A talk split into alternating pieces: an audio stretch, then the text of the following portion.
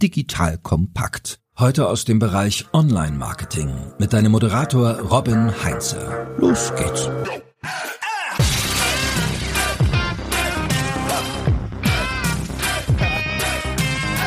Denke größer, mutiger und kühner. Die größte versäumte Möglichkeit im Content Marketing ist es, auf Nummer sicher zu spielen, sagt N. Handley. Um Größe und Wachstum durch Marketing geht es heute auch. Und zwar um substanzielles, nachhaltiges Wachstum für B2B-Unternehmen. Liebe Hörerinnen, liebe Hörer, ich bin Robin Heinze, Mitgründer und Geschäftsführer der Online-Marketing-Agentur Morefire. Und bei mir ist heute unser Head of Growth, Jan Czerny. Mit Jan spreche ich darüber, welche Hebel B2B-Unternehmen 2023 ansetzen können, um genau dieses nachhaltige Wachstum zu erreichen. Lieber Jan, schön, dass du da bist und dir die Zeit nimmst. Ja, guten Morgen, Robin. Danke, dass ich dabei sein kann heute. So, Jan, du bist Head of Growth, ein spezieller Titel. Wir reden heute über nachhaltiges Wachstum für B2B-Unternehmen. Stell dir mal so einen mittelständischen Geschäftsführer von so einem Hidden Champion im Sauerland vor, alteingesessenes Unternehmen. Erklär dir noch mal in anderthalb Minuten, warum er jetzt Growth Marketing oder halt digitales Marketing für ein nachhaltiges Wachstum perspektivisch benötigt. Ja, ich glaube, es ist offensichtlich, dass nicht erst seit der Pandemie Geschäftsmodelle und Interessen ins Internet wandern, ins Digitale wandern. Das ist bei vielen unserer Kunden aus dem Consumer-Bereich oder aus dem B2C-Bereich schon lange Jahre gang und gäbe, aber jetzt natürlich auch im Bereich B2B. Also alle saßen zu Hause, wollten aber trotzdem weiter ihre Produkte verkaufen, Leads generieren und da war halt das Netz ein Stück weit so der Retter und der Hebel, um das zu bewerkstelligen. Deswegen würde ich empfehlen, auch den B2B-Lern und den alteingesessenen, ich sag mal, Hidden Champions, die wir so in Deutschland haben, ein Stück weit aufs Digitale zu setzen und dahin zu gehen. Viele machen das schon, viele machen es aber auch noch gar nicht oder noch nicht optimal. Und das ist eine Sache, wo wir helfen können, das ich aber empfehlen würde. Wunderbar. Und wie man das macht, das verraten wir dann gleich im Podcast und noch ein bisschen tiefere Einblicke auch in das ganze Thema. Vielleicht hast du es schon mitbekommen, liebe Hörerinnen, liebe Hörer. Am 9.3. machen wir mit HubSpot zusammen ein Event in Berlin, wo es um genau dieses Thema B2B Growth geht. Wir sind schon ziemlich voll bei dem Event, also was die äh, Gästeliste angeht, haben aber schon die Warteliste eingereicht. Also ich packe dir den Link in die Show Notes oder geh einfach auf get.more-fire.com slash B2B Growth und da kannst du dich dann registrieren. Erfahrungsgemäß bei solchen Events springen noch mal ein paar Leute ab, sodass noch einige Plätze frei werden könnten. So, so viel dazu. Aber jetzt lass uns doch mal auf die strategische Ebene gehen. Und du bist ja bei Morefire jetzt so auch seit über zehn Jahren, wenn ich das jetzt richtig auf dem Schirm habe, hast dich vom SEO über Content, Inbauen, und Richtung Growth Marketing, also eine ganze Reihe an Buzzwords hast du schon durchgeackert, entwickelt. Wie würdest du da den heutigen Status quo definieren, wenn ich mir B2B-Unternehmen anschaue? Also so, wo stehen die auch im Vergleich vielleicht zu B2C-Unternehmen? Ja, ich glaube, bei B2C-Unternehmen liegt es ein Stück weit in der Natur der Sache, wenn man Produkte direkt an den Endkonsumenten verkauft, dass man da schon länger im Internet präsent ist mit einem Online-Shop. Ich glaube, das ist logisch. Bei B2B-Lern ist das oft ein bisschen anders. Da wurden halt Produkte über persönliche Vertriebswege, über Messen, über analoge Events etc. sozusagen an den Mann gebracht. Und dieser digitale Weg war jetzt noch gar nicht so nachgefragt oder etabliert. Aber wie gesagt, nicht nur die Pandemie hat das beschleunigt, sondern auch die Kunden der B2Bler sind natürlich digital unterwegs. Die informieren sich natürlich im Netz, die suchen bei Google, die sind bei LinkedIn etc. Dementsprechend ist es natürlich eine logische Konsequenz, dass man auch hier als B2Bler digital geht. Und wenn man das Stichwort Leads, was ja viele haben möchten, also Leads am Anfang, Sales am Ende, dann ist einfach eine logische Folge, das online sozusagen erreichen zu wollen und dann neue Leads zu generieren, die man vorher gar nicht so auf dem Schirm hatte. Ja, wie du es gerade auch gesagt hast, die alten Vertriebswege haben auf einmal nicht mehr funktioniert. Was ich immer mitgekriegt habe, auch in der Vergangenheit, so die B2Cler haben dann über die B2Bler gelächelt und haben gesagt,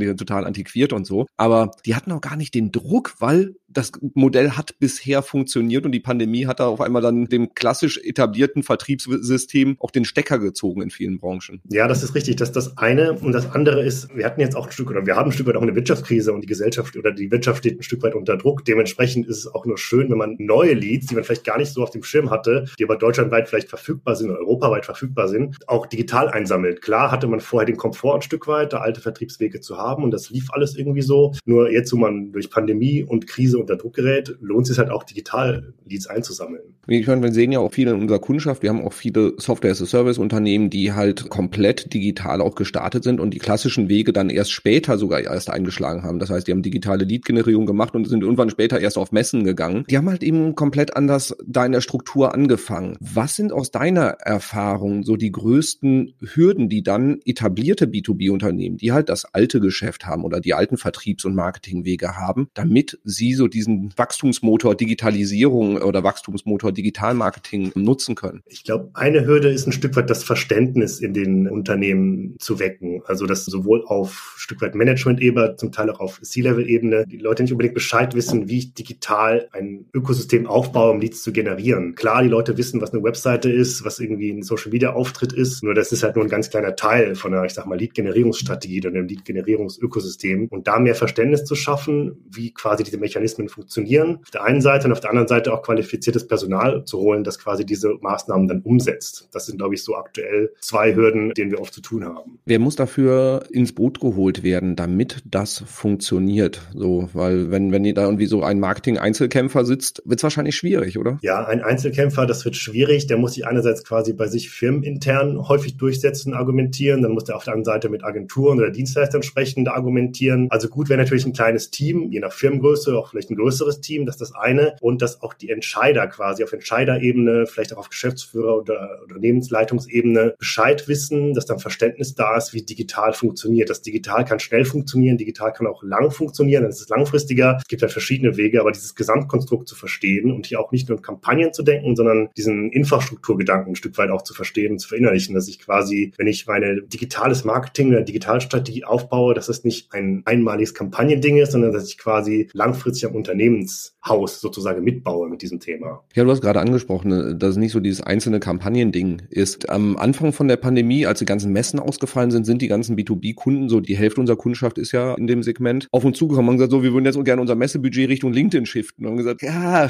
das kannst du machen, dann ist das Geld auch schnell weg. Also das war nicht nachhaltig, nicht substanziell. Wie schaffe ich es, dass ich auch wirklich eine substanzielle Strategie habe, um da dann halt eben auch wirklich kontinuierlich mich weiterzuentwickeln? Ja, also natürlich ist das eine Maßnahme, irgendwie alles bei LinkedIn oder Google zu parken, dann kann ich sehr schnell sehr viele Besucher. Das war es dann aber in Anführungszeichen erstmal schon. Ich kann das dadurch schaffen, indem ich mir natürlich eine Content-Strategie oder eine Digitalstrategie aufsetze. Also ich muss mir vorher natürlich überlegen, welche Ziele möchte ich erreichen, was möchte ich generell erreichen, was ist mir wichtig und dann Sachen sozusagen auf die Website zu bringen oder auf die eigene Marke zu bringen, die halt langfristig funktionieren, dass man sich selbst quasi als Experte in seiner Branche positioniert und das auch nach außen zeigt, dass man selbst quasi seinen eigenen Support fragt, hey, was brauchen meine Kunden eigentlich? Kann ich das den Leuten irgendwie als Inhaltsform auf der Seite zeigen? Und das sind alles so Punkte, die quasi dazu beitragen, dass mehr Nutzer vielleicht auch generisch zu mir auf die Seite finden, meine Marke kennenlernen und im besten Fall dann im nächsten Schritt zu einem Lead werden und idealerweise zu einem Käufer dann von mir werden, genau. Also es ist mal wieder der Klassiker vom Kunden aus gedacht. Also sprich mit den Leuten, die auch den direkten Kundenzugang haben, wie halt der Support, der wird oft vernachlässigt. Also Marketing-Sales-Zusammenarbeit ist ja schon eine große Herausforderung in vielen B2B-Unternehmen. Aber dann will ich auch Produktmenschen, Servicemenschen mit reinholen, die so das Ohr auf der Straße haben und halt eben dir auch sagen können, worüber sprechen die Leute.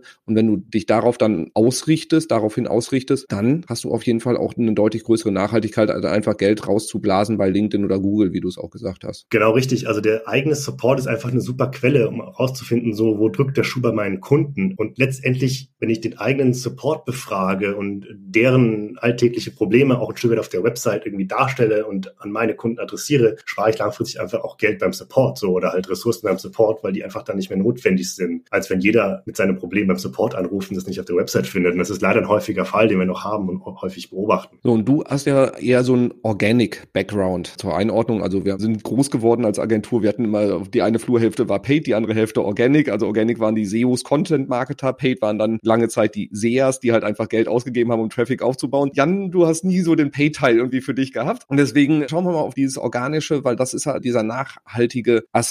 Wie wichtig ist dafür das Thema Content dann halt eben auch und Inhalte zu erstellen, um langfristig dann zu ranken und nicht immer permanent Geld an Google auch ausgeben zu müssen? Genau, das ist eigentlich schon angesprochen. Wenn ich quasi Inhalte erstelle, die meine Zielgruppe in ihrer Kaufentscheidungsphase sozusagen begleiten und denen was bringen und das sozusagen ähm, Themen sind, die immer aktuell sind und wenn ich die auf die Webseite bringe, dann ist das natürlich insofern Vorteil, weil die quasi immer da sind und auch immer funktionieren. Wichtig ist natürlich, dass man hier einmal anfängt, dass man rausfindet, wer ist meine Zielgruppe, wer ist mein Buying Center, wer ist meine Buyer Persona, so. Wenn ich, dessen muss ich mir bewusst sein und dass ich daraufhin dann gezielt Inhalte erstelle, die quasi diesen Personas wichtig sind, das auf die Seite bringe und ähm, das kontinuierlich auf- und ausbaue, die Kaufentscheidungsphase mal analysiere, schauen, was die brauchen, in welcher Phase die sich befinden und dementsprechend Inhalte generiere. Und vielleicht so als kleines Beispiel, ich bin jetzt seit zwölf Jahren, fast zwölf Jahren hier dabei und es gibt Kunden, die sind genauso lange dabei wie ich und wir haben in, in einer Anfangsphase damit schon angefangen und du kannst quasi sehen, dass die Inhalte und dieses, ich sag mal, Inhaltsuniversum, was wir da gestaltet haben, bis heute wächst und Traffic generiert. Und das ist vielleicht so der Unterschied zu Paid. Paid hat den Vorteil, du kannst kurzfristig Besucher generieren. Das kostet kurzfristig auch oft viel Geld. Und die andere Geschichte ist halt, du entwickelst einmal eine Strategie, entwickelst Inhalte. Das ist am Anfang ein ziemlicher Invest, den man auf die Seite bringt. Aber dann halt nachhaltig über Jahre und vielleicht auch Jahrzehnte generiert er halt Besucher, Sichtbarkeit, Traffic, Branding etc. Das steht dann einmal und dann läuft das. So. Und meine, äh, so liebe Hörerinnen, liebe Hörer, wenn du das jetzt hörst, kannst du dir vorstellen, dass es bei uns auch gewisse, sagen wir mal, Grabenkämpfe dann in der Vergangenheit gegeben hat zwischen Paid und Organic. Die Lösung ist übrigens das eine tun, ohne das andere zu lassen. Also nur Paid ist auf Dauer halt sehr, sehr teuer und du hast halt eben kein wirkliches Asset aufgebaut. Und was Jan jetzt gerade gesagt hat, da brauchst du halt auch einen langen Atem für. Also wirklich diese, dieses nachhaltige organische Marketing kostet Zeit und Energie und du siehst die Ergebnisse erst nachgelagert. Dann siehst du sie oft exponentiell auch. Und das Ganze dann mit Paid anzufeuern oder Themen, wo du halt eben mit organischen Maßnahmen nicht die Zielgruppe erreichst, ist Paid halt eben auch der richtige Kanal. Also da den richtigen Mix zu finden, ist die Herausforderung. Genau, um das vielleicht noch ein bisschen beispielhaft darzulegen. Also es ist häufig so, dass wir Anfragen Kunden haben, die haben ein tolles Portal, ein Marketing Automation Portal, sei es HubSpot, MS Dynamics, Marketo, was es alles gibt. Man war sich einig, dass man sowas braucht, kaufte das, installierte das und dann passiert aber erstmal nichts, weil einfach Inhalte fehlen. Inhalte, die quasi Nutzer auf die Seite holen, Inhalte in Form von einem gated Content, die quasi ein Lead generieren. Und dann wird schnell eine Landingpage gekauft und werden Google Ads gekauft und Besucher gekauft und das funktioniert halt so lange, ich Google Ads weiterkaufe. Nur fehlt mir einfach Content, der quasi den interessierten Nutzer direkt inbound-mäßig ranholt. Mir fehlt ein Stück weit Content, um den Lead anzureichern. Und das sind so Sachen, die wir halt häufig beobachten. Deswegen, wenn du Inhalte halt hast, kannst du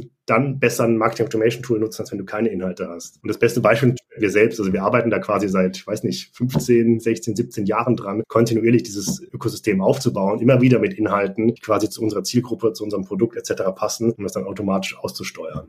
Ja, ich habe gestern noch eine Nachricht bekommen, so, hey, wir haben eine Agentur gesucht zum Thema App-Vermarktung. Ich bin schon wieder über euch gestolpert. Sag mal, wo seid ihr überall? Also dieses äh, großes Lob an SEO und Content-Team von euch kam, hatte ich nur eine WhatsApp gekriegt, hat mich sehr gefreut. Also wie du sagst, wir sind schon einige Jahre da in dem Spiel drin. So, du hast gerade auch geschildert, wie man es vielleicht nicht machen soll. Also so wirklich Tool anschaffen, Traffic, äh, alles dazu kaufen und dann sich da auch in die Abhängigkeit begeben. Ähm, setz ich dich doch jetzt einfach mal auf den Stuhl von diesem klassischen Mittelständler aus dem Sauerland und du bist da jetzt als neuer Marketing Marketingverantwortlicher jetzt installiert quasi. Und deine Aufgabe ist es, 2023 so den, sag ich mal, Wachstumsmotor zu zünden und da jetzt so die richtigen Themen auf die Straße zu bringen. Was würdest du auf die Agenda packen, wenn du jetzt die Aufgabe hast, da das digitale Zeitalter mal mit Vollgas anzugehen? Ja, ich habe ja schon kurz angerissen. Zwei wichtige Sachen sind natürlich einmal das Verständnis und das Bewusstsein innerhalb des Unternehmens, dass man das macht, dass das nicht von heute auf morgen passieren kann. Das ist das eine. Äh, das zweite ist, dass ich ein ganz gutes Team habe oder ganz gute Leute dabei habe, die, äh, die verstanden haben, was digital ist, die nicht nur aus einem Silo kommen, sondern die ein bisschen über den Tellerrand schauen. Das sind natürlich zwei Voraussetzungen. Und dann würde ich einfach erstmal relevante Inhalte auf die Seite bringen, die quasi meine Nutzer in ihrer Kaufentscheidungsphase benötigen. Das hört sich jetzt so simpel an, aber ist aus meiner Sicht eine Sache, ähm, je eher ich sowas auf die Seite bringe,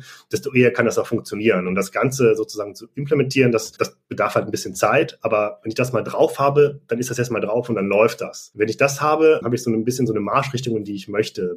Bestenfalls schon vielleicht ein paar Besucher, Thema, so ein bisschen so, ein, so eine Art äh, Topic-Cluster, wo ich quasi hin will. Und dann würde ich natürlich Marketing Automation Plattform installieren, um meine Leads, mein Lead-Management damit zu steuern. Bestenfalls über organische Leads, die schon reinkommen. Ich kann natürlich auch Ads kaufen, um Leads noch, also um das noch so ein bisschen zu erhöhen. Aber das ist dann quasi das Tool, mit dem ich das Ganze steuern kann. Wenn ich nur das Tool habe, dann wird es ein bisschen dünn. So, das war jetzt eine ziemlich vollgepackte Agenda. Ich meine, wir haben jetzt gerade äh, Februar, also wenn man das bis Jahresende durchkriegen will, wird schwierig. Also, aber lass uns mal in die einzelnen Themen reingehen und mal so gucken, wie man da ein bisschen noch mehr Input reingeben kann. Also du hast gesagt, Team aufbauen. Also halte ich auch für einen ganz zentralen Punkt. Du hast gesagt, das sollte nicht vielleicht irgendwie Spezialisten, sondern Leute, die übergreifend denken im Marketing. Was wäre so, ein, so eine erste Person, die du einstellst? Was würde die so ein, für Skills mitbringen, für Erfahrungen vielleicht auch mitbringen, damit du sagst, okay, wenn wir dann aus dem Ein-Mann-Jan-Team werden wir dann verdoppeln wir uns auf ein Zwei-Personen-Team. Was wären so Skills, wo du sagst, boah, die hätte ich dann gerne direkt neben mir? Ich denke, ein Grundverständnis von digitalem Marketing sollte natürlich da sein, Grund-Know-how sollte da sein. Wichtig ist, dass das nicht jemand ist, der quasi sehr silo-denkend getrieben ist. Also jemand, der quasi sein Leben lang Instagram-Ads geschaltet hat und da auch nur seine Passion findet und alles andere ein Stück weit ausblendet. Das, äh, solche Leute braucht es auch, aber vielleicht nicht auf so einer Position. Wichtiger ist vielleicht weniger das Skillset, das da ist, sondern die Lust und das, äh, die Motivation, in dieses Feld Lead-Generierung und Organic Growth einzutauchen. Das ist das Ding, weil wenn jemand äh, Bock drauf hat, dann sind in aller Regel die Skills relativ schnell dann auch da, um, um da was umzusetzen. Und ja, ja, du sagtest, es war eine volle Agenda, das ist richtig, ist mir bewusst, das ist natürlich für ein Jahr sehr viel, aber da sind wir auch bei einem Punkt. Also mir scheint es wichtig, dass die Leute in Unternehmen, also in solchen Marketingteams auch vergleichsweise schnell und auch eigenständig entscheiden können, weil das ist auch eine Sache, die wir oft beobachten, das Thema Bürokratie, es geht um Freigaben, es geht um irgendwelche Vertretungsgeschichten, dann darf dieser, darf das nicht, dann fehlt hier noch was und das hemmt das Ganze halt sehr. Wenn ich dann irgendwie eine Pillar-Page oder ein White Paper irgendwie Monate Zeit brauche, Freigabe brauche, dann ist das sehr, sehr lange, wenn man so das im, auf so einer Zeitachse Organic Growth mäßig betrachtet. Das ist sehr, sehr lange. Und in der Zeit sind Wettbewerber unterwegs, die das halt sehr viel schneller machen. Und dann wird sich wieder beschwert, dass der Wettbewerb so schnell ist. Also das ist auch eine Sache, das Thema Tempo, das Thema Freigabe, das Thema Autonomie in Marketingteams ist durchaus nicht zu, zu vernachlässigen. Ja, das passt wunderbar zu dem Eingangszitat, was ich hatte, wo es halt auch darum ging, so das größte Versäumnis ist es, auf Nummer sicher zu spielen. Und da war es jetzt im expliziten Fall Content Marketing, aber das würde ich auf Marketing generell auch übertragen. Also wenn du da nicht mutig bist, nicht vorangehst, auch nicht mal dich traust, mal einen Schuss daneben zu setzen, wo dann irgendwann jemand dir den Beitrag, den Post um die Ohren und sagt mal, was war das denn jetzt? Dann bist du zu langsam und dann bist du zu wenig mutig, würde ich jetzt mal behaupten. Das ist richtig. Mein Kollege hier aus dem Videobereich sagt immer einfach machen. Das stimmt halt ein Stück weit. Einfach Sachen erstellen, Zielgruppe einen Text machen, irgendwie eine Infografik, ein Video. Klar, ich weiß, es gibt Restriktionen und Guidelines etc. in Unternehmen, Corporate Identity ist alles wichtig natürlich, aber wenn das alles so lange dauert, dann, dann dauert es halt so, ja. Das ist auf, auf, so, auf so einer, ich habe es gerade schon gesagt, auf so einer Zeitachse, wenn man diesen organisches Wachstum so ein Stück weit beobachtet, einfach sehr viel Zeit, die verloren geht, wenn man ewig braucht, bis Freigaben da sind. Und wie gesagt, ganz häufig beobachte ich das, dass dann Wettbewerber dieser Unternehmen, die machen es dann, da lief es dann irgendwie schneller, aus welchen Gründen auch immer. Und dann wundert man sich, warum es bei einem selbst nicht lief und dann geht es auf einmal ganz schnell. Und da dann halt eben auch nochmal zum Thema, welche Personen oder Personen stelle ich ein? Also Skillset, ja, also Verständnis für digitales Marketing, auch gerne irgendwie breiter, vielleicht auch irgendwie einen Kanal tiefer, so dieser T-Shape-Marketer, ist ja auch gar nicht so verkehrt. Aber wichtiger diese Einstellung und so eine Machermentalität, also einfach auch Bock haben, Sachen direkt umzusetzen und nicht irgendwie nur auf der strategischen Ebene diskutieren, weil wenn die Agenda so voll ist, dann müssen es halt Leute sein, die auch Ärmel hochkrempeln, mit der Hand am Arm entweder Sachen selber machen oder halt sehr schnell auch delegieren in Richtung Freelancer, in Richtung Agenturen. Genau, richtig. Also das ist so eine Sache, dass man den Leuten auch ein Stück weit diese Freiheit des Denkens lässt, die sich entwickeln lässt. Wir haben das auch bei uns im Bereich hier. Also es gibt da keine Vorgaben, wie die Leute ihre Kunden zu betreuen haben, sondern die haben alle so eine Motivation, das gut zu machen und daraus entwickeln sich dann einfach tolle Produkte und Dienstleistungen, die sie quasi an den Kunden bringen. Und gleiches kann man halt ein Unternehmen machen, dass man einfach die Leute einbezieht, so sagen, hey, unser Ziel ist es, Leads zu generieren, unser Ziel ist es, Sales zu generieren, Leads anzureichen, etc.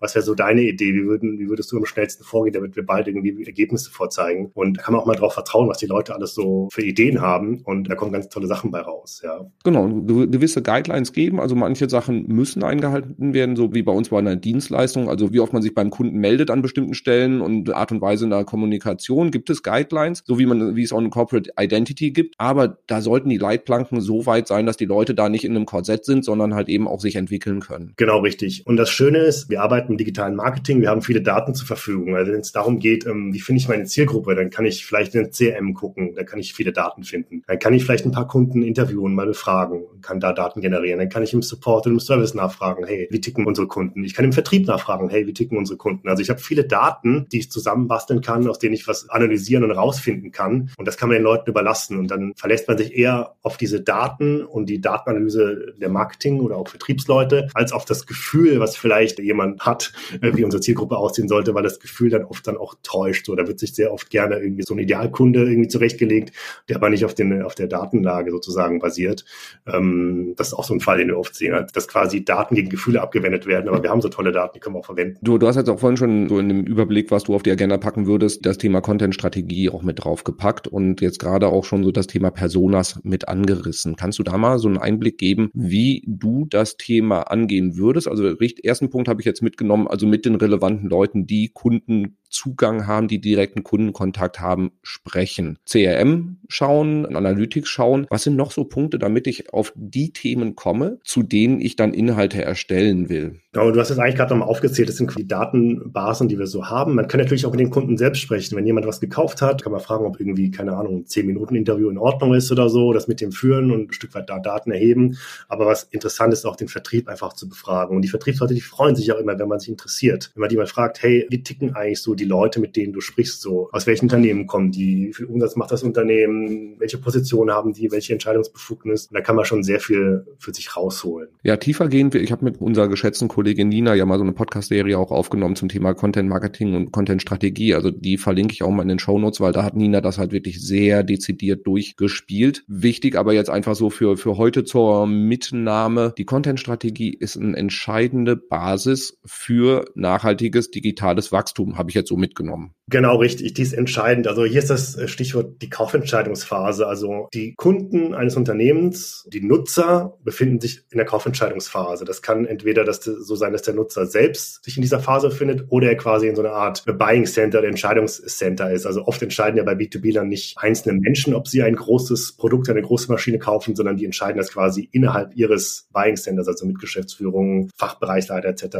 Das ist quasi wichtig, dass man sich dessen bewusst ist. Und die Kaufentscheidungsphase, in der der befinden wir uns alle irgendwann, also oft am Anfang so, ich habe ein Problem, eine Problemphase, dann informiere ich mich, Informationsphase. Und entsprechend dieser Phase sollte der Content aufbereitet sein, dass der Nutzer quasi im Rahmen der Phase, wo er sich befindet, entsprechendes Content Piece findet. Also vielleicht ein kleines Beispiel, ich möchte irgendwie meinen Parkettboden abschleifen, gesehen, der ist äh, ziemlich äh, kaputt, dann habe ich ein Problem, ähm, dann informiere ich mich im, in der Informationsphase und habe gesehen, okay, so funktioniert das, mit dieser Maschine kann ich das erledigen. Und dann komme ich in die Do-Phase, dass ich mir die Maschine entweder kaufe oder ausleihe leihe oder so und dann quasi mein Problem zu Hause sozusagen behandle und im besten Fall in der After Sales oder Care Phase werde ich nochmal, kann ich nochmal angesprochen werden. Das ist ein ganz klassisches, simples Beispiel, wie wir es quasi hatten auch bei uns im Unternehmen. Das waren Maschinenverkäufer für diese Maschinen und wenn ein Hersteller solcher Maschinen diesen ganzen Prozess contentmäßig bei sich abbildet und der Nutzer oder die Nutzerin findet das dann dort, dann führt das halt ganz häufig zum Verkauf so einer Maschine. Ganz, ganz simples Beispiel jetzt mal. Und du hast vorhin auch das Thema Technologie angesprochen. Also dann wird in Unternehmen wird halt eben HubSpot, ein Marketo oder sonstige Tools angeschafft. Die Tools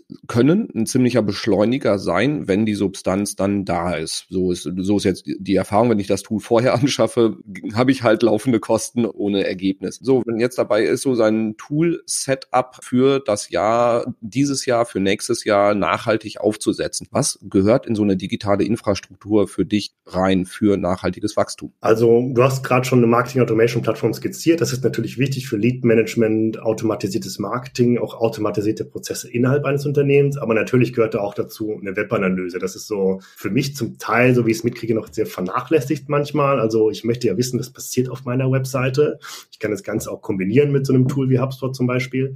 Das ist wichtig. Dann das Thema ähm, Nutzererfahrung. Das ist jetzt kein, kein Tech-Thema unbedingt, eher so ein Design-Thema, aber dass der Nutzer eine gute Erfahrung auf der Landingpage auf der Website hat, um bestenfalls auch abzuschließen. Und das natürlich kombiniert mit einer Plattform wie HubSpot und das lässt sich kombinieren. Das ist so auf jeden Fall, ähm, ich sag mal, so ein Dreiergespann, was man benötigt, um gutes Management und gute Conversions zu bekommen und natürlich dann Traffic über Content, Google Ads etc. Das ist dann sozusagen der vierte oder fünfte Teil, um sich so ein Paket zu bauen. Also gar nicht so ein, so ein Riesenhexenwerk. Also ähm, ist eigentlich überschaubar von der, von der Tool-Landschaft her. Es ist überschaubar, um zu starten auf jeden Fall, genau. Das durchaus. Klar, wenn es später irgendwie in die, in die Feinarbeit geht, in, in die Feinjustierung, dass man irgendwie AB-Tests macht etc., dass man vielleicht Rechnungen irgendwie äh, kombiniert oder andockt an, an HubSpot zum Beispiel, dann wird es mehr natürlich, aber um zu starten, reicht das durchaus. So, und jetzt haben wir das alles aufgesetzt. Ziel, hattest du vorhin schon gesagt, natürlich langfristig ist das Thema Sales im, in jedem Unternehmen, also vom Verkauf lebt das Unternehmen. Davor steht der Lead. Was sind deine Empfehlungen beim Thema Lead-Generierung. Wie kriege ich gute, hochwertige Leads bei mir ins System? Also LinkedIn-Ads kann ich schalten, um darüber Leads einzusammeln, ist ein valider Weg. Ist so das, wo B2B meine Erfahrung in den letzten Jahren war, da stolpern irgendwie alle als erstes mit durch die Tür und sagen so, ich will, ich brauche Leads, ich mache LinkedIn-Ads. Du hast einen Organic-Background, mach mal eine Gegenthese, dass LinkedIn der beste Kanal vielleicht ist. Ja, ich habe das schon kurz angerissen. Wenn ich mich quasi als Experte und vor allem als Problemlöser für meine Kunden darstelle und das als vertrauensvolle Marke auch irgendwie präsentiere, dass ich die Probleme meiner Kunden lösen kann, dann ist natürlich der Weg zu einem guten Lead auch nicht mehr so weit, weil wenn die merken, hier, Firma XY, die kann mein Problem lösen, so, ich habe das gefunden, weil die haben das mir gut skizziert als Video oder als Text oder als E-Book etc. Bei denen frage ich mal an, so, oder bei denen lade ich mal die Case Study runter, wie die das woanders gemacht haben, weil die Kunden unserer Kunden, die haben Probleme. Das Das hört sich jetzt so ein bisschen blöd an. Problem ist so ein nicht schönes Wort, aber die möchten Lösungen haben. Und wenn, wenn, wenn die Kunden das anbieten, wenn die Unternehmen das anbieten, eine Lösung für ihre Kunden und das auch gut skizzieren, dann ist der Weg zu dem guten Lead gar nicht mehr so weit. Und natürlich, wenn der Lead da ist, dann geht's halt darum, ähm, den Lead zu bewerten. So, wer ist das denn, der quasi da bei mir das E-Book oder die Case Study runtergeladen hat? Und diese Bewertung, also dieses Lead Scoring, das kann ich natürlich einmal händisch machen, ist vielleicht auch manchmal gar nicht so verkehrt, mal draufzuschauen oder ist sogar wichtig draufzuschauen. Aber halt auch eine Plattform wie HubSpot oder Mercato etc., die können das auch automatisch, dass die einen Lead bewerten, so anhand bestimmter Kriterien. Also was hat er noch runtergeladen, auf welchen Seiten war der noch, was hat ihn interessiert etc. Und das ist natürlich auch ein wichtiges Instrument, um dann später ähm, einen Sale zu generieren oder den Lead gezielt anzusprechen. Genau, zum Thema Lead Scoring, jetzt auch in der vorletzten Episode war es, glaube ich, dann mit der Katharina Delfs, die hat halt eben wahnsinnig spannende Input da gegeben, ähm, wie bei, bei unserem Kunden Planterkorb das ähm, gemacht wird. Du hast jetzt gerade auch gesagt zum Thema Lead-Generierung über Content, E-Books, Case Studies. E-Books sind nicht mal langsam durch. Also ich meine, ich, ich lade seit 15 Jahren E-Books runter, aber wer will die denn noch haben? Was ist so dein, deine Meinung dazu? Okay, vielleicht ist E-Book ein bisschen so ein Arbeitstitel äh, für so gated Content. Also das kann ja auch ein Webinar zum Beispiel sein. Ja, das ist ja auch ein Stück gated Content, wofür ich mich anmelde, weil da Probleme diskutiert werden, die ich vielleicht auch habe. Melde mich da an mit meiner E-Mail-Adresse, dann ist der Lead drin. Case Study ist, glaube ich, eine gute Sache. Also die, die Leute wollen sehen, hey, wie wurde das für ein anderes Unternehmen oder einen anderen Kunden gelöst von der Firma, für die ich mich interessiere. e E-Book vielleicht ein bisschen so ein Arbeitstitel. Ich würde jetzt nicht ganz ausschließen, aber White Paper ist nicht verkehrt, dass man irgendwie so einen kurzen Abriss über einen bestimmten Sachverhalt, über ein Problem in Form eines PDFs oder etc.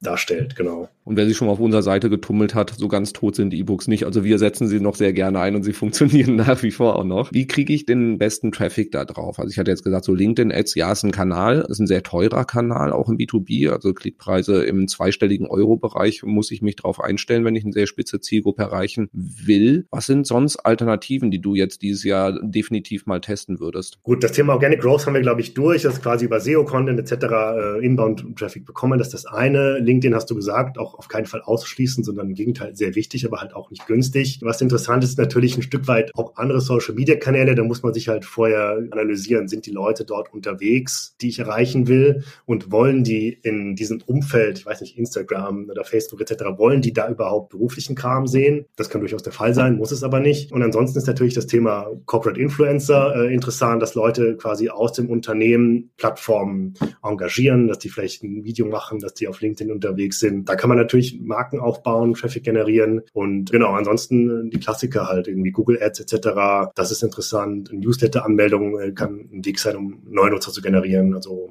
ja, genau. Ja, ich glaube ich glaub auch so dieses Thema LinkedIn organisch als Unternehmen bespielen, ja, ist aber ja wenig Reichweite. Und du hast gerade auch so einen Punkt gesagt, den würde ich dieses Jahr definitiv mit auf die Agenda packen, ist das Thema Corporate Influencer, weil wir sehen es selber, wir sehen es bei unseren Kunden, über gute Inhalte auf LinkedIn ausgesteuert, baut man Traffic auf, baut man Autorität auch auf. Man hat zwar eine gewisse Abhängigkeit natürlich auch wieder von der Plattform, aber es ist genau das Vehikel, wo du zeigen kannst, dass du dieses Know-how hast. Und dementsprechend, also aus meiner Sicht ne, gehört das auf jeden Fall auf die Agenda und auch das Thema, was du gesagt hast, Newsletter-Anmeldung. Newsletter ist so verpönt wie, wie eh und je, funktioniert trotzdem noch. Ja, das funktioniert sehr gut. Also ich kann das bei mir selbst beobachten. So manche Newsletter, die bekomme ich total gerne. Manche wiederum nicht. Das liegt aber an anderen Gründen. Deswegen würde ich es auf jeden Fall äh, weiter spielen. Das Thema Corporate Influencer, das ist halt die Sache. Man muss halt jemanden finden, der darauf Lust hat, weil alle wollen das irgendwie haben. Das ist total krass. Also alle wollen Corporate Influencer haben, aber keiner will es machen. Und deswegen ist es wichtig, dass halt in Unternehmen eine Person gefunden wird oder mehrere Personen,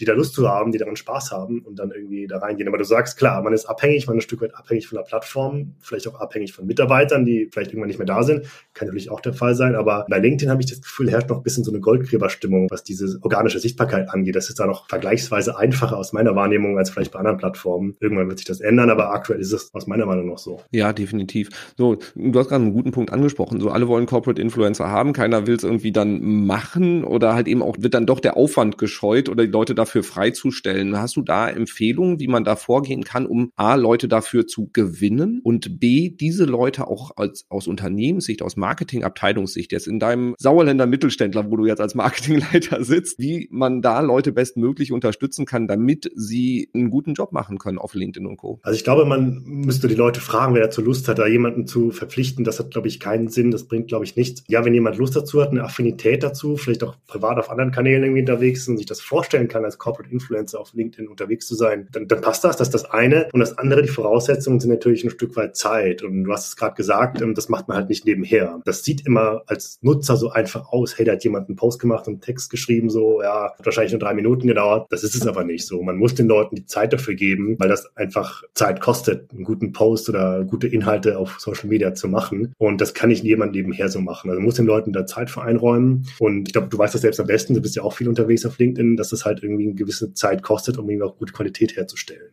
Ja, definitiv. In Kürze kommt auch noch eine Podcast-Folge mit dem Moritz Neuhaus von Inside Consulting, die halt genau auf dieses Thema Personal Branding auf LinkedIn gehen und er wird daraus so ein bisschen Einblicke geben, auch wie viel Zeit man da investieren muss. Und ja, man muss den Leuten die, diese Zeit freischaufen und auch da wieder das Fundament einer Content-Strategie, dass wenn ich weiß, worüber ich eigentlich schreiben will, wofür ich wahrgenommen werden will, ist unglaublich wertvoll. Und das ist eigentlich die Grundlage, dass man nicht einfach nur Sichtbarkeit auf LinkedIn bekommt, sondern bei den relevanten Personen für die relevanten Themen auch wahrgenommen. Genau, das ist richtig. Also das Thema Content-Strategie spielt natürlich eine Rolle, weil in der Content-Strategie sollte auch irgendwie eine Art Redaktionskalender existieren mit Inhalten und Themen, die quasi laufend veröffentlicht werden. Das sollte natürlich auch die Social Media Abteilung, der Newsletter-Bereich und natürlich auch ein Corporate Influencer mitbekommen. Hey, hier haben wir was Neues, hier haben wir was Interessantes, das könnte unsere Kunden interessieren. Und das muss natürlich recycelt werden, geremixed werden auf LinkedIn, Twitter etc. Weil wenn ich schon was habe, ist es doch einfach das Leichteste, das irgendwie nochmal neu zu verwerten. Lass mal auf das Thema Daten gehen. Ich habe so den Eindruck, Unternehmen tun sich damit schwer. Du hattest das vorhin auch schon angerissen. So das Thema Analytics ist in vielen B2B-Unternehmen noch gar nicht so tief drin,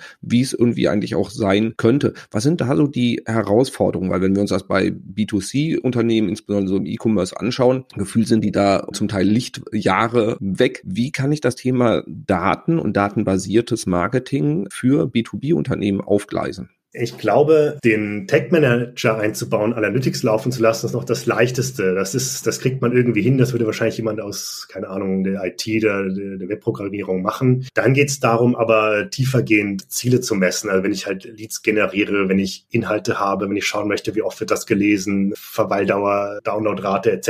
Wenn es dann ein bisschen tiefer geht, dann braucht man jemanden, der das kann, also quasi Know-how, sei es intern oder extern. Das ist auf jeden Fall wichtig. Und später geht es halt darum, diese Daten auch laufend zu interpretieren reflektieren und Schlüsse daraus ziehen, um zu schauen, hier, was hat uns die Marketingaktion gebracht? Bringt uns der Content was? Bringt uns irgendwie diese Kampagne was? Und dann daraus quasi Schlussfolgerungen zu ziehen, das nächste Mal besser zu machen. Das ist das eine. Kontinuierlich ist es wichtig. Und das andere ist, diese Daten, die ich habe und die Ergebnisse, die ich aus habe, auch zu kommunizieren. Und zwar intern im Unternehmen, dass die Leute, die daran mitarbeiten, auch ein Stück weit ein Erfolgserlebnis haben. Das ist ganz wichtig, das haben wir festgestellt. Also Redakteure, Grafiker etc., Leute, die das sozusagen bauen, den Content, dass man ihnen zeigt, hey, das funktioniert, das läuft. Das ist das eine. Und das andere ist natürlich auch Entscheidern, Geschäftsführung, Management etc. zu sagen, hier, das und das haben wir die letzten Monate und Jahre gemacht. Das und das ist dabei rumgekommen. Das konnten wir so messen. Daraus ziehen wir folgende Schlüsse und machen so und so weiter, um das auch schön aufzubereiten für jemanden, der vielleicht nicht täglich in Analytics drin ist, einfach um so ein Stück weit auch dieses Bewusstsein in Transparenz wieder sozusagen hochzuhalten. Ja, definitiv. Ich habe auch so die Erfahrung gemacht, dass Leute, die eigentlich ansonsten so digital Marketing, ja, wir müssen das jetzt mal machen, wenn sie dann die Ergebnisse sehen und dann auch zum Beispiel so ein Google Data Studio oder Looker, wie es jetzt heißt, Studio haben,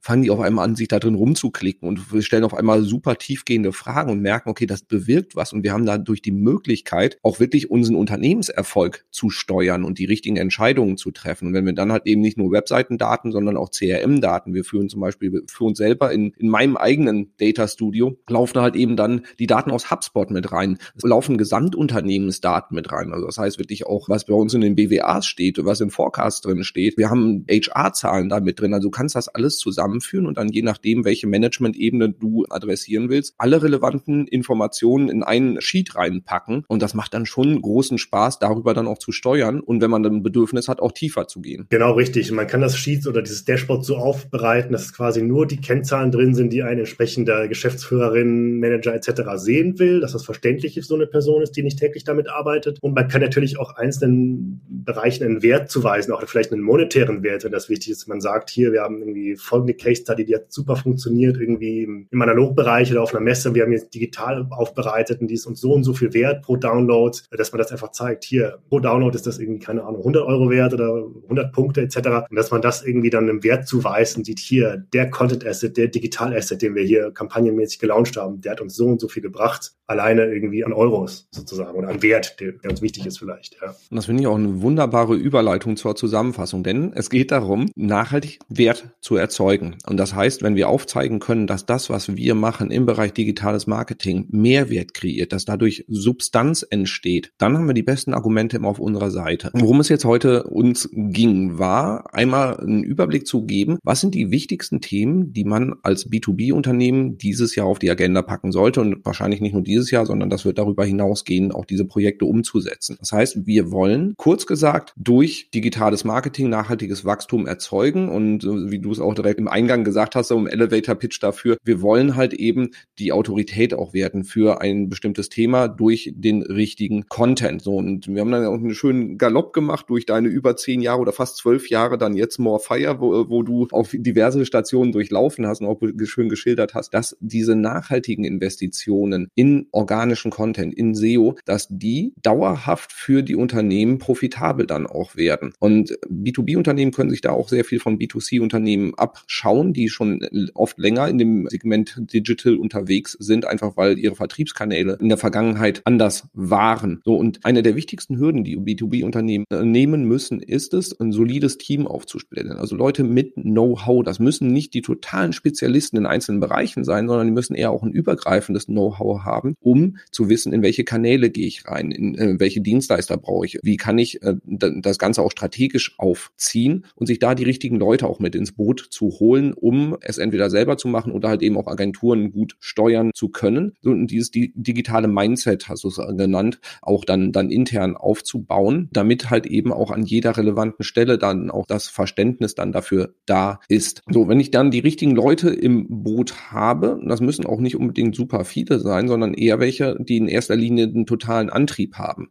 also die Bock drauf haben, Sachen auf die Straße zu bringen und die dann auch die Freiheiten bekommen, Sachen auszuprobieren und Sachen zu entwickeln, vielleicht auch mal den einen oder anderen Fehler zu machen, Sachen auszuprobieren, die nicht funktionieren, denen dann nicht direkt den Kopf abreißen, sondern halt vielleicht einfach nochmal die Leitplanken erklären und da einfach schauen, dass es Leute sind mit einem starken Antrieb, die auch ausprobieren können, weil das ist der entscheidende Faktor, um, das, du hast ja auch großen Fokus drauf gelegt, schneller zu sein als die anderen, weil wenn ich 23 Freigabenprozesse für irgendwie jeden LinkedIn-Post oder Blogartikel habe, dann werden andere schneller sein als ich. Die Investition in Personal war einer der Punkte, wo du gesagt hast, definitiv wäre das einer der ersten Stellschrauben, die du angehen würdest, also das ein gutes Team aufzustellen, kann natürlich auch sehr gerne mit großartiger Unterstützung durch Agenturen wie uns erfolgen. Und dann auch das Thema digitales Ökosystem, also das heißt, die Tool-Landschaft solide aufsetzen. Das muss jetzt nicht irgendwie totale Raketenwissenschaft sein, sondern eine vernünftige Webseite, vernünftiges Analytics-System und ein CRM und Marketing Automation Tool. Damit machen wir auch mit den genannten Punkten, würde ich sagen, dass es 80 bis 90 Prozent unserer Tool-Landschaft ist damit schon abgedeckt und der Rest ist dann wirklich die Kür. Um das Ganze dann aber auch solide einzusetzen, ist eine Content-Strategie entscheidend. Das heißt, du musst wissen, für welche Themen willst du wahrgenommen werden. Was sind die Themen, die deine Zielgruppe beschäftigen? Und dazu bitte Sales, Service, Produktmenschen fragen, also die, die sehr nah auch an der Zielgruppe sind, weil die können dir diese Antworten liefern, um dann hochwertige Inhalte zu erstellen, für die du dann wahrgenommen werden willst. So. Und wenn du die richtigen Inhalte hast, dann wirst du als Autorität wahrgenommen, bist in jeder Stufe im